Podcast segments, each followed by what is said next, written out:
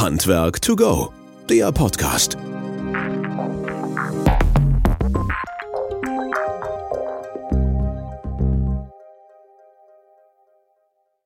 Ja, hallo und herzlich willkommen zu unserem Podcast Handwerk to go. Schön, dass ihr wieder eingeschaltet habt und dabei seid. Mm, es ist immer wieder eine Freude und Ehre, diesen Podcast zu moderieren und auch immer wieder spannende Gäste zu erleben. Und vielen Dank nochmal für euer tolles Feedback und äh, für die Rückmeldung zu unserem Podcast mit Jan Kawatzki vom Ökozentrum NRW. Wir haben letztens über die Änderung zum GEG gesprochen, ganz aktuell, brandaktuell und er hatte Infos aus erster Hand gegeben. Das scheint wirklich gut angekommen zu sein. Von daher nochmal vielen, vielen Dank an Jan, aber natürlich auch nochmal vielen Dank an eure Rückmeldung. Wenn ihr Wünsche und Ideen habt, immer wieder her damit, ähm, sodass wir natürlich auch gerne darauf eingehen und immer da wieder das Aktuellste bringen. Unser heutiger Gast hatte selber, glaube ich, und das war Markus in Bonn oder sowas, wo wir darüber gesprochen haben, dass du auch mal wieder gerne in den Podcast kommen wirst, weil du gerne über was Aktuelles sprechen möchtest. Von daher erstmal einen vielen Dank, dass du Zeit hast. Äh, Markus Burger, Vorstand Technik vom Bundesverband des Schornsteinfegerhandwerks. Und äh, ein herzliches Dankeschön und äh, ja, herzlich willkommen hier im Podcast Handwerk to Go. Hallo Markus. Ja, hallo Christian. Danke dir für die Begrüßung, danke dir für die Einleitung und wie du es eben schon gesagt hast, in, in Bonn sind wir ins Gespräch äh, gekommen, dass ich auch ganz gerne mal wieder in dem Podcast ein paar, ein paar Worte äh, richten wollte an Kollegen und an Interessierte, was sich bei uns im Handwerk tut, wie wir uns entwickeln und wo unsere Reise hingehen soll und was wir für Möglichkeiten in der Zukunft haben. Genau. Und äh, in diesem Podcast sind ja auch viele Schornsteinfeger. Wir kriegen auch sehr, sehr viel Feedback von Schornsteinfegern, aber auch sehr viel aus dem Fachhandwerkbereich und natürlich auch aus dem Bereich Energieberatung, Sachverständigen, teilweise Industrie. Also es ist immer sehr erstaunlich, bis hin zu artverwandten ähm, Handwerksberufen, Tischler und sonst dergleichen, die das hören und das auch interessant finden und gerade über diesen Tellerrand zu gucken. Und genau dafür, Markus, äh, bin ich dir dankbar, dass du auch die Zeit hast, einfach, dass wir mal über so ein paar Punkte sprechen, die insbesondere natürlich jetzt das Schornsteinfegerhandwerk betreffen. Da ist Energie ein Riesenthema, aber du hast ja auch in Bonn beim ZTV-Tag gesagt, da gibt es noch andere Themen, die wichtig sind. Ne? Und unter anderem zum Beispiel haben wir seit Februar eine neue 18160, also eine DIN 18160 Teil 1 und da hast du auch aktiv mitgewirkt und du meintest auch, und das ist auch so, dass das halt äh, super wichtig und spannend wäre für die Kolleginnen und Kollegen da draußen im Handwerk darüber zu berichten. Genau, wie du eben richtig gesagt hast. Und es ist nicht nur ein, ein schornsteinfeger-spezifisches Thema, die DIN 860 Teil 1, sondern genau das ist der Punkt, handwerksübergreifend. Es geht um die Hausschornsteine, dort sind ganz viele Gewerke mit involviert, vom Dachdecker über den Zimmerer, über den Heizungsbauer, über den Schornsteinbauer. Daher ist es ein sehr spannendes Thema ein sehr relevantes Thema, was draußen in der Praxis, in der Umsetzung sehr wichtig ist, dass hier die Gewerke gemeinsam diese Dinge verstehen und umsetzen können. Daher ist es ein sehr, sehr guter Punkt, das auch hier anzusprechen und das Ganze in die Breite zu bringen. Also ich komme ja selber aus dem Handwerk und ich weiß ähm, aus der Lehrzeit und natürlich aus der Zeit, wo man eine Meisterprüfung abgenommen hat oder in der Berufsschule tätig war und so weiter, dass die 1860 sozusagen die Mutter äh, des Schornsteinfegerhandwerks war. Also wer die nicht konnte und die nicht wusste zu handeln, ja, das ging dann meistens nicht gut. Ne? Und daran hat sich aber bis heute nicht so viel geändert, oder? Gar nichts, nein. Es ist wirklich, ich sage mal, die Bibel des Schornsteinfegerhandwerks, was die baurechtliche Seite in der Umsetzung betrifft, in der Anwendung draußen vor Ort. Und das hat sich auch wiedergespiegelt seit Februar, seit dem Erscheinen dieser DIN 860 Teil 1, wie viele Fragen auf uns ja eingeprasselt sind, wie ist sie anzuwenden, wann kann man sie anwenden, welche Ausnahmen gibt es und wie ist das Ganze vor allen Dingen, und das ist ein ganz wichtiger Punkt, den wir vielleicht dann im Nachgang hier auch erläutern können, wie ist sie bauaufsichtlich zu bewerten und einzusetzen. Mhm.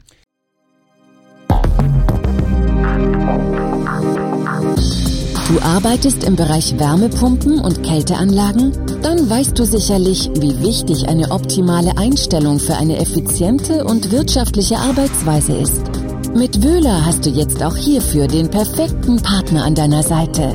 Unsere professionellen Messgeräte geben dir die Möglichkeit, Druck, Temperatur, Überhitzung und Unterkühlung im Blick zu behalten und so immer die perfekte Einstellung zu erzielen. Unsere robusten Geräte sind speziell für den Einsatz im Handwerk konzipiert und geben dir die Sicherheit, die du brauchst. Bleib cool in deinem Job und vertraue auf die neue Wöhler Kältemesstechnik Jetzt mehr erfahren auf wöhler.de slash check. Jetzt ähm, steigen wir ja schon tief ein. Du hast ja in der Schornsteinfeger oder in der Fachzeitung, in dem Magazin schon mit mehreren Ausgaben, ich glaube, das war in der Ausgabe 3, 4, 5 oder sowas, also über den März, April, Mai, Juni hinweg berichtet über die 18160 Teil 1. Wenn wir so ein bisschen chronologisch mal einsteigen, also das war ja bis lange Zeit eine Vornorm. Ne? Also das gab ursprünglich mal eine Norm, dann war es eine Vornorm. Ich glaube, weil das in der europäischen Gesetzgebung ein bisschen schwierig war, hatte man damals die 1860 abgelöst in eine Vornorm zu 1860 und ihr habt sie dann tatsächlich wieder in eine richtige Norm gebracht. Richtig in Anführungsstrichen. Vielleicht kannst du da nochmal so ein bisschen den, den Rahmen äh, spannen, wie es dazu gekommen ist, zu dem Punkt, wo wir dann heute sind mit der Norm. Die Problematik hast du eben schon richtig angesprochen, das europäische Normrecht Daraus resultierend gab es in Europa diese 15287 1 und 2, die diese Dinge aufgreifen und wir dürfen in Deutschland nachregulieren, wenn wir länderspezifische Dinge haben.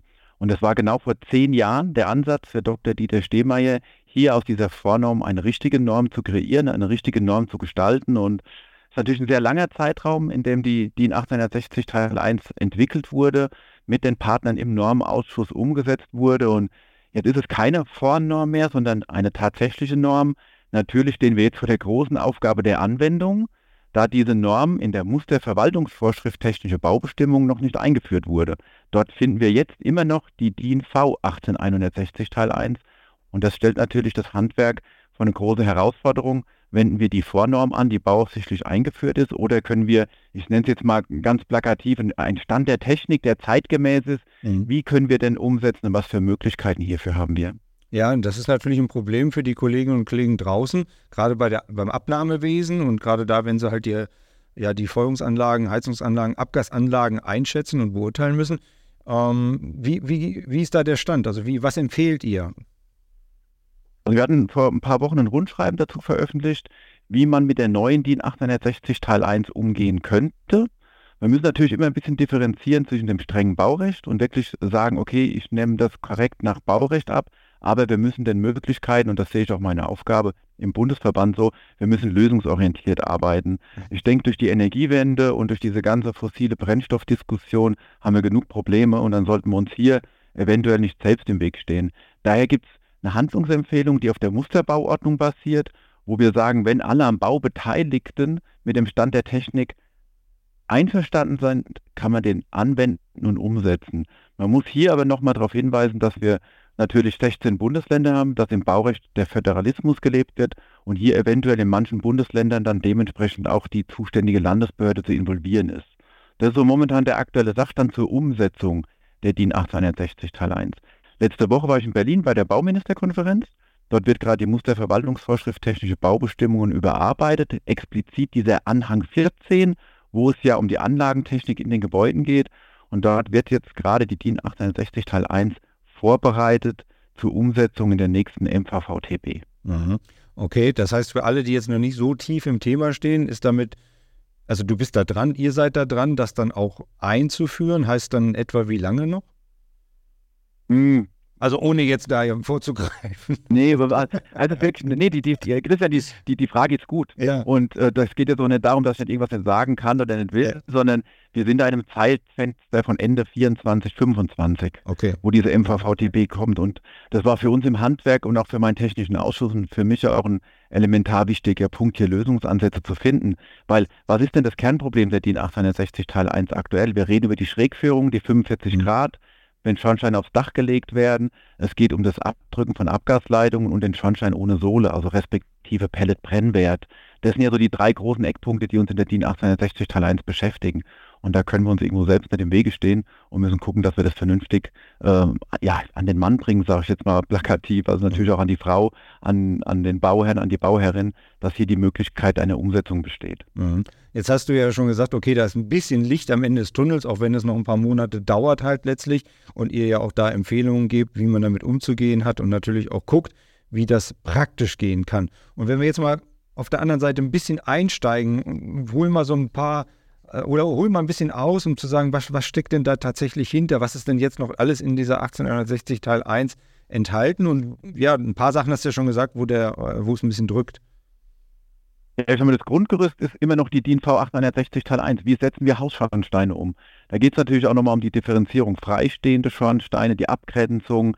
Ähm, hier explizit ist auch nochmal zu nennen, was heutzutage ein großes Problem ist in Verbindung mit den Ableitbedingungen, sprich mit den Schornsteinhöhen über Dach darf ein Schornstein höher als drei Meter, drei, äh, höher als drei Meter freistehen.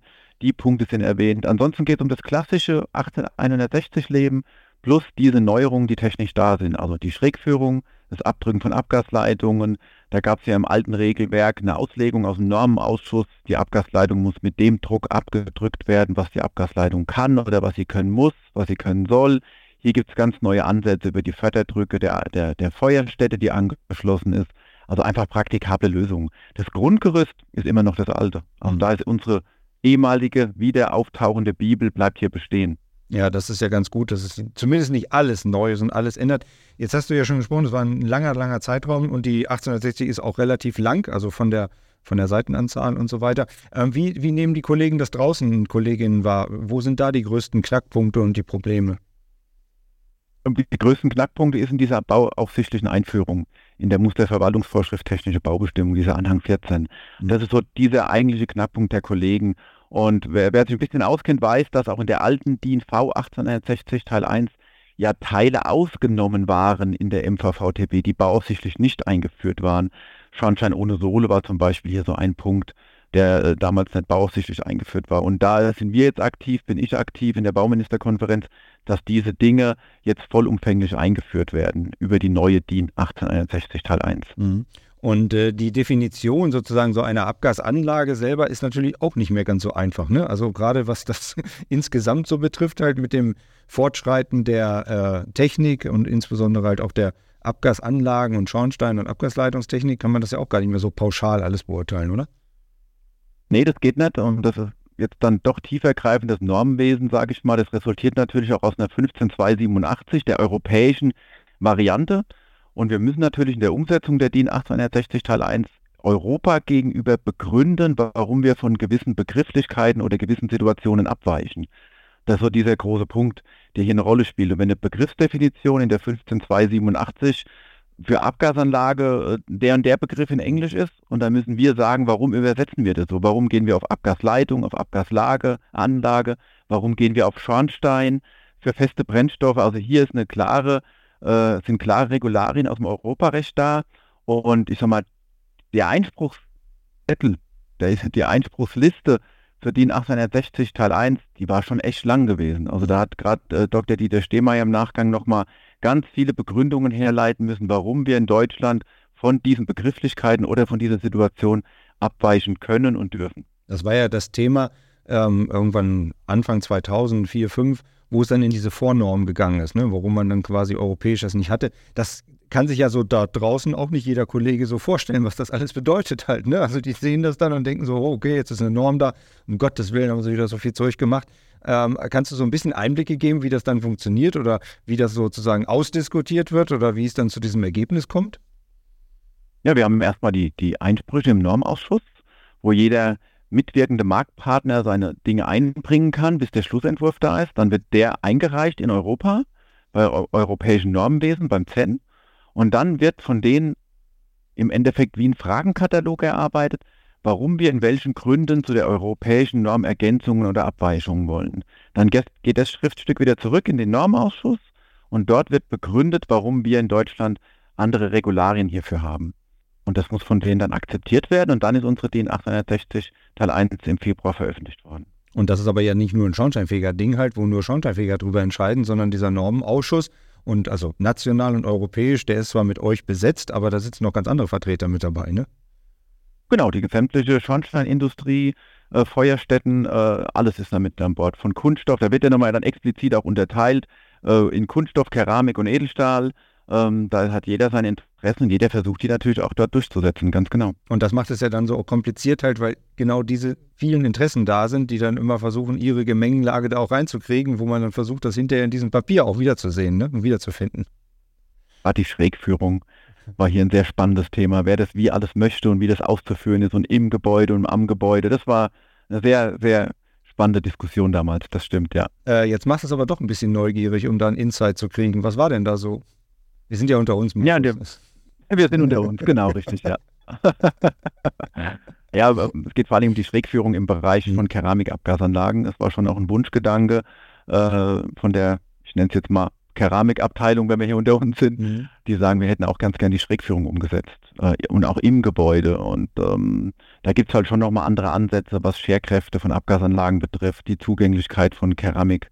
Äh, Schornsteinen, also dreischalige Abgasanlagen. Dann nimmt natürlich so eine Schrägführung auch viel Platz weg. Das ist ja was anderes, als ob ich ein doppelwandiges Edelstahlrohr an der Außenwand hochziehe und dann mit einem 45-Grad-Bogen aufs Dach springe. Also da sind schon nochmal auch technische Hindernisse da, die anders dastehen. Aber gut, wenn die äh, Abteilungen das dementsprechend prüfen und einen Nachweis vorbringen, spricht ja auch nichts dagegen, das zu machen. Mhm.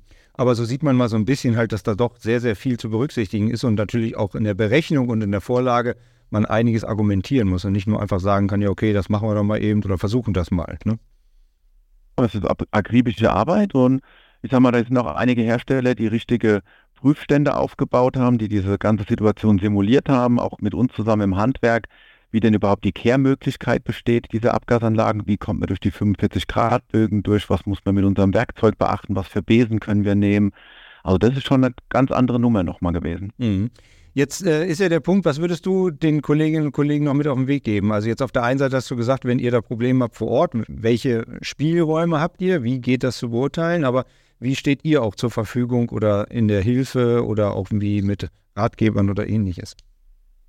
Also ich denke mal, wir haben es über die technischen Landesinnungswarte auf unserer Sitzung im Mai klar kommuniziert, was wir für Anwendungsmöglichkeiten haben.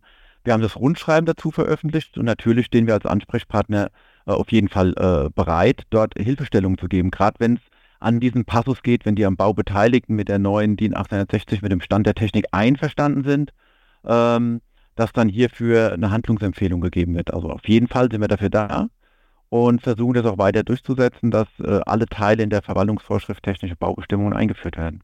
Mhm. Und das sind ja nicht nur die Fragen, die jetzt die Kollegen haben oder die Kolleginnen und Kollegen haben, Schornsteinfegerseits, sondern auch dann Fragen sind von ja von artverwandten Berufen oder auch aus dem Handwerk heraus, ne? Also Schornsteinbauer und so weiter im Hausbereich. Genau, da, genau, da kriegen wir aber auch von denen die Flyer teilweise ähm, vorab geschickt ähm, zur Beurteilung. Wir geben da auch vorab Hinweise raus, weil natürlich diese Schrägführung auch weitergreifende Einflüsse hat auf die Sicherheitseinrichtungen für Schornsteinfegerarbeiten. Wenn wir auf einmal einen 45-Grad-Bogen und eine Revisionsöffnung an der Traufe zum Beispiel haben, wie haben wir da vorzugehen, was ist da zu berücksichtigen und das ganze Paket versuchen wir natürlich schon zu schnüren und auch da für die Marktpartner ein Ansprechpartner zu sein. Ja, und man darf es nicht nur singulär sehen. Ne? Also nicht nur auf der einen Seite jetzt diese Norm. Du hattest ja gerade angesprochen, Sicherheitseinrichtungen. Das heißt, wenn Dacharbeiten oder ähnliches da sind, dann muss das, gilt nochmal eine andere Norm, Teil 5 in der Form. Oder halt die äh, Abgasüberführung über Dach ne, in der BIMSCHV geregelt. Also auch da seid ihr die Fachleute und äh, könnt entsprechend da beraten und Hinweise geben. Genau, so sehen wir uns auch in dem Moment. Also das ist wirklich so, dass wir uns da beratend äh, sehen und den Marktpartnern zur Seite stehen können. Das ist schön. Jetzt hattest du im Vorfeld natürlich gesagt, ey, auf der einen Seite ist jetzt dieses 1860-Thema total spannend, weil neu, ne? also guckt da mal rein, versucht euch da ein bisschen reinzulesen und zu sehen halt, wie das zu argumentieren ist. Aber auf der anderen Seite ist es auch, und ich glaube, das ist auch so ein bisschen seine Herzensangelegenheit, dieses Thema Lüftung, in Anführungsstrichen, ein etwas größeres und spannendes Thema. Und ähm, ich weiß, ich weiß gar nicht, in welchem Zusammenhang das war, wo wir Anfang des Jahres äh, telefoniert hatten, dass du bei einer europäischen Arbeitskreissitzung in Anführungsstrichen warst, wo vielfach über dieses Thema Lüftung halt auch diskutiert wurde und dass die europäischen Länder da doch ein bisschen weiter sind vielleicht als wir, oder? Fragezeichen? Genau, ja, vielleicht muss man da ein bisschen ausholen und vielleicht den Zusammenhang ein bisschen erklären. Wir haben hier erstmal ein Aufgabengebiet, äh, für das niemand von uns im Vorstand irgendwo nach Berlin tingeln muss. Das ist ein Aufgabengebiet, wo keine Gesetze geschaffen werden müssen, keine Regelwerke geschaffen werden müssen. Das ist in unserer Ausbildung implementiert, das ist im Meisterkurs. Und momentan wird einfach diese Lüftungssituation, ich will nicht sagen vernachlässigt, aber natürlich hat jeder Kollege im Moment mehr als genug Arbeit mit klassischen Schornsteinfegertätigkeiten.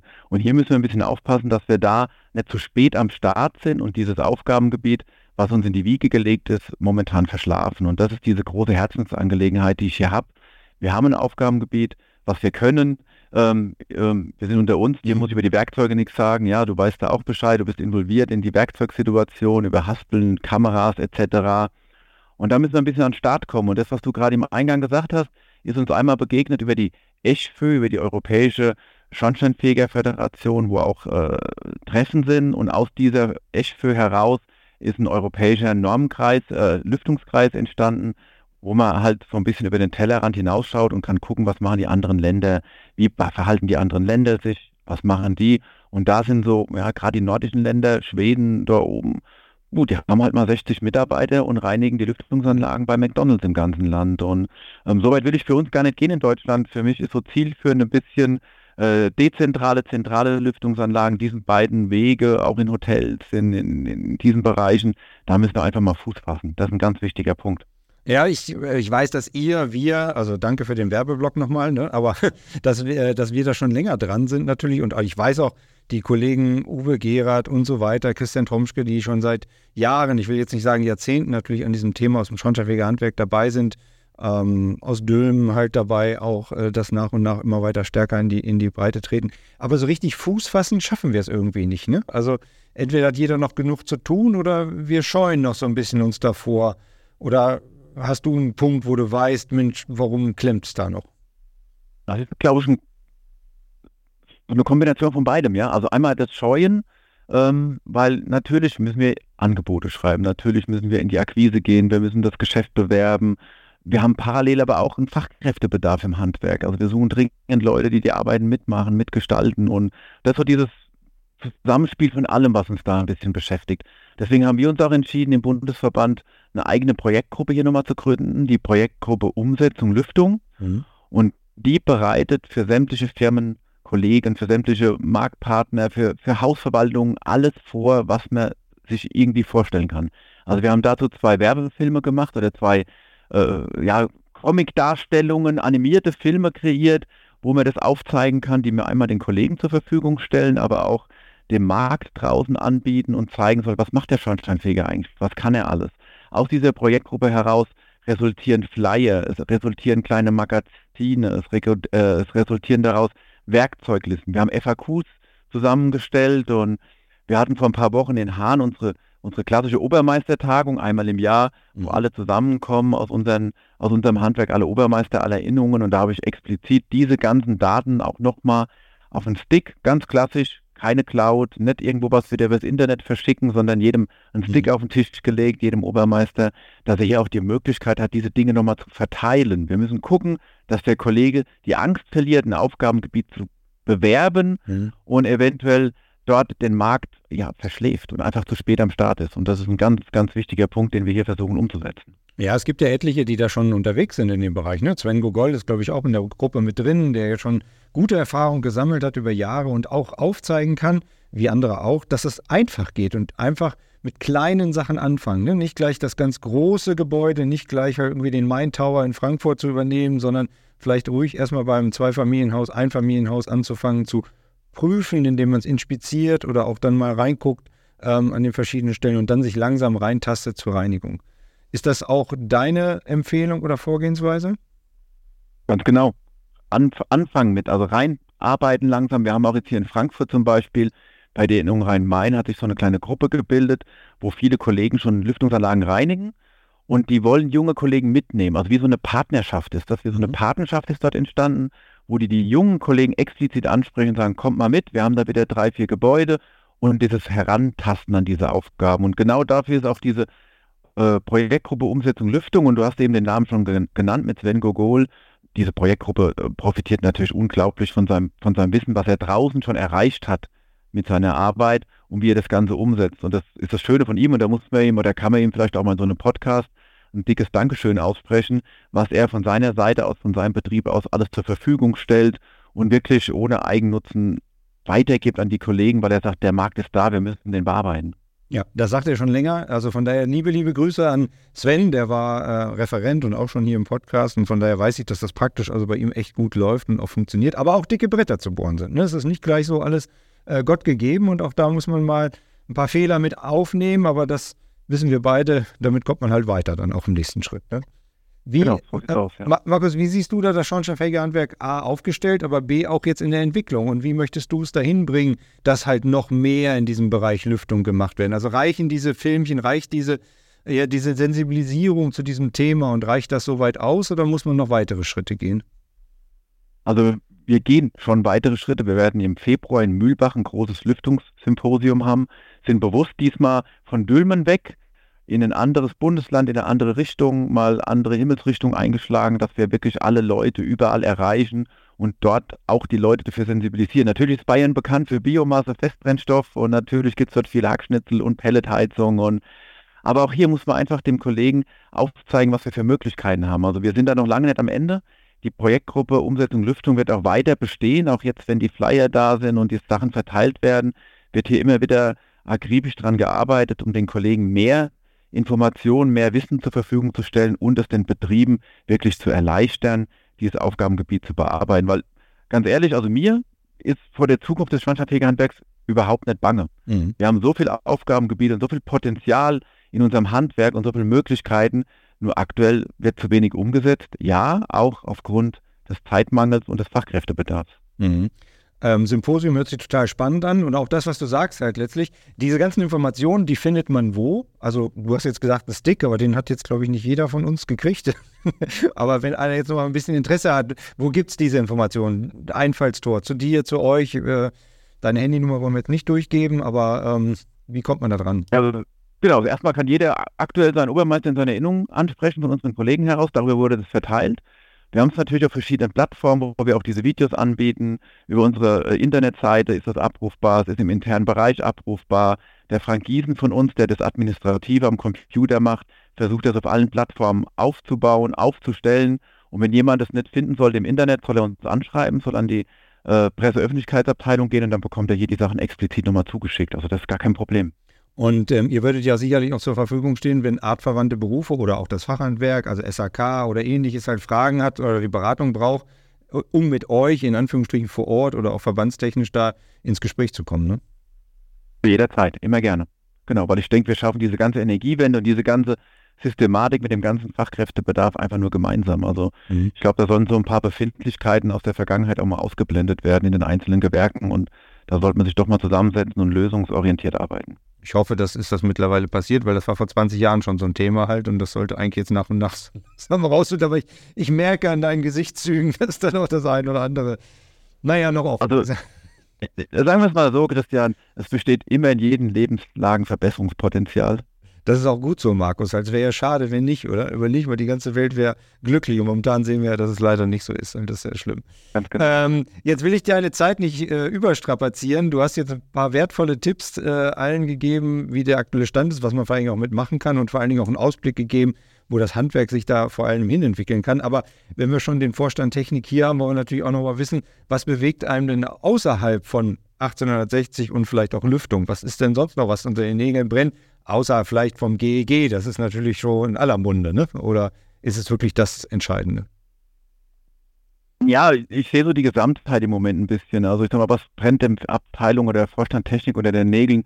Ich sag mal, mit GEG sind wir natürlich mit Julian oder Dr. Julian Schwarz äh, perfekt aufgestellt. Also ich sag mal, was da äh, an Prozessen im Hintergrund läuft, ist hervorragend gut. Was mir einfach wichtig ist, dass wir eine Vielfältigkeit an Tag legen ins Handwerk, ja, und uns wirklich ähm, in verschiedenen Situationen positionieren und auch jeder so sein, sein, sein, sein Tor findet, sein Türchen findet für sich an seinem Aufgabengebiet. Und das finde ich so für uns im Moment ein bisschen die Herausforderung in der Abteilung Technik, allem gerecht zu werden, nicht nur auf das GEG bezogen und nicht nur auf die Energiewende, sondern äh, wir, wir unterhalten uns die ganze Zeit über so klassische Tätigkeiten. Wer bietet denn von uns in seinem Kehrbezirk die Reinigung von Verbindungsstücken an. Also jeder Kaminofen hat ein Verbindungsstück. Wie viele Kunden reinigen das tatsächlich selbst? Also wir haben ganz viele Marktpotenziale und ganz viele verschiedene Punkte. Und das ist natürlich so unser Aufgabengebiet, was wir in der Abteilung Technik vorbereiten, was mir durch den Kopf geht, weil manchmal habe ich das Gefühl, nicht, dass mir Kollegen vernachlässigt, das ist falsch, aber es redet jeder von Heizungsgesetz, wird es ja so schön genannt, ja, und wir haben ganz viel, wir haben viel mehr zu bieten und müssen auch alles abdecken. Und das ist so das, was mich im Moment beschäftigt, dass keiner auf der Strecke bleibt und wir irgendwie versuchen, für jeden ein bisschen sein Paketchen zu schnüren und er sein Aufgabengebiet jetzt, zur Verfügung hat. Jetzt hast du gesagt, auf der einen Seite habt ihr ganz viel, also einen ganzen Blumenstrauß von Aufgaben und dir ist nicht bange ums Handwerk allgemein, aber du hast schon dieses Stichwort Fachkräftemangel im Mund genommen, dass das doch ein bisschen da ist. Das scheint doch ein bisschen zu drücken an der einen oder anderen Stelle, nicht nur bei euch, überall, klar. Aber ähm, da wird ja auch viel getan, ne? um halt irgendwas zu erreichen, um Fachkräfte neu zu bekommen. Da kannst du mal Udo Voigt einladen, unseren Vorstand Berufsbildung. Ähm, das wird eine vollumfängliche Sendung dann werden, denke ich, und ein vollumfänglicher Podcast mit Udo.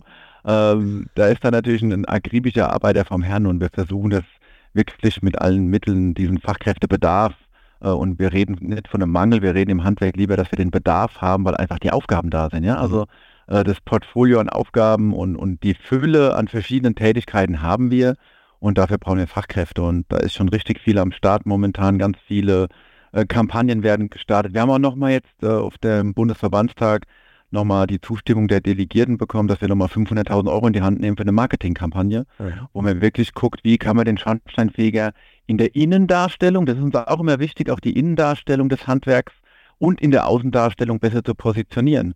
Und ähm, ja, da wird einiges vorbereitet im Moment. Okay, das war nochmal eine Information, die wir dir rauslocken konnten, halt, die vielleicht noch nicht jeder so hat. Von daher vielen, vielen Dank. Aber die andere Frage noch an dich zum Schluss. Ähm, wo siehst du das Handwerk so in fünf, vielleicht sieben Jahren? In fünf bis sieben Jahren mhm. sehe ich das Handwerk auf einem sehr, sehr guten Weg.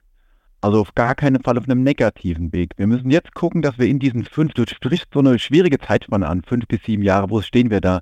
Da stehen wir in verschiedenen Übergangsfristen, Wasserstoff, H2 äh, ready, äh, Havarie von Heizungsanlagen, BEG ist noch nicht da, vollumfänglich, wie sehen die Fördermittel aus? Also diese fünf bis sieben Jahre finde ich einen schwierigen Zeitraum zu benennen, aber ich sehe unser Handwerk auf einem ganz, ganz positiven Weg. Mhm. Ich habe weder Bange, das Handwerk meinem Sohn zu empfehlen, dass er es lernen soll. Vielleicht ist da ein gutes Beispiel mein jetziger Azubi. Der ist 31 Jahre alt, mhm. hat medizinischer Verfahrenstechniker gelernt, steht mit beiden Füßen im Leben, ist verheiratet, hat ein Haus gekauft und im Zuge des Hauskaufes ist er mit dem Schornsteinfegerhandwerk in Verbindung gekommen und hat alles über Bord geschmissen, seinen kompletten Job und lernt bei mir Schornsteinfeger, weil er sagt, das Potenzial in diesem Handwerk ist so groß und es ist so vielfältig, dass er sich überhaupt keine Sorgen macht, ob er in zehn Jahren eine vernünftige Arbeitsstelle hat oder einen vernünftigen Job oder selbstständig ist.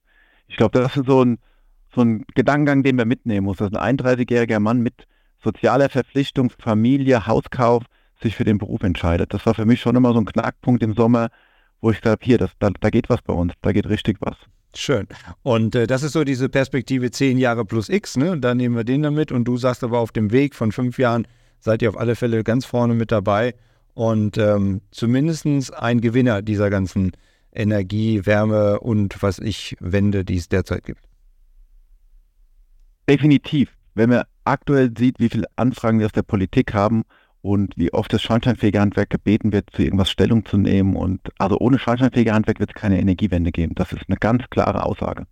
Das muss man ganz klar so äh, in den Raum stellen und da stehen wir auch dazu. Ein schönes Schlusswort. Markus, ab vielen, vielen Dank. Ich weiß, dass deine Zeit knapp ist. Du wirst sicherlich jetzt am Wochenende und in nächster Zeit weiterarbeiten und dann diversen Stellungnahmen und du nicht nur im Gärbezirk, wo du ähm, jetzt gerade die Arbeit unterbrochen hast. Deswegen nochmals vielen Dank für das, was du da getan hast. Und wir werden uns demnächst wieder live sehen. Von daher danke, dass du da warst. Dir noch eine schöne Zeit und äh, du hast das letzte Wort an die Kolleginnen und Kollegen. Ja, erstmal, Christian, danke dir, dass du mir die Möglichkeit gegeben hast, hier so ein paar Situationen des Handwerks wieder zu schildern. Ja, und an die Kolleginnen und Kollegen kann ich nur eins sagen. Das Wichtigste ist, auf gar keinen Fall den Kopf in den Sand stecken. Wir haben eine große Zukunft vor uns im Handwerk. Wir haben die Möglichkeiten, wir haben die Aufgabengebiete, das zu bewältigen, das zu schaffen. Wir haben das Know-how, wir haben das Wissen und aus meiner Sicht kann es nur vorwärts gehen in der Energiewende fürs Schornsteinfegerhandwerk. Daumen hoch für dich und euch. Alles Gute. Danke, Markus. Dankeschön, Christian. Danke. Handwerk to go, der Podcast.